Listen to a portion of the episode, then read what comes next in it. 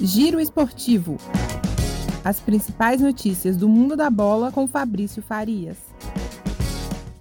Salve, salve, meu caro ouvinte do nosso Giro Esportivo. Mais uma quarta-feira de futebol e desta vez com destaque para as oitavas de final da Copa do Brasil. Jogos de ida, daqui a pouquinho, 7h15 da noite, o Santos recebe a Juazeirense da Bahia na Vila Belmiro. Juazeirense que é líder do grupo 4 lá na Série D, eliminou o Cruzeiro da última fase aí da Copa do Brasil e vem aí para mais uma partida histórica contra o alvinegro praiano do técnico Fernando Diniz às 9 nove e meia da noite teremos mais duas partidas. O Atlético Mineiro recebendo o Bahia no Mineirão, uma reprise aí do jogo do final de semana em que o Atlético fez 3 a 0 na equipe baiana e as duas equipes vão ir agora para um desempate dentro da competição, já que em 99 o Bahia eliminou o Atlético na Copa do Brasil e o Atlético em 2002 eliminou o tricolor baiano. Quem será que vai passar à frente nesse confronto desempatando aí essa disputa entre as duas equipes tradicionais do futebol brasileiro. E também às 9h30,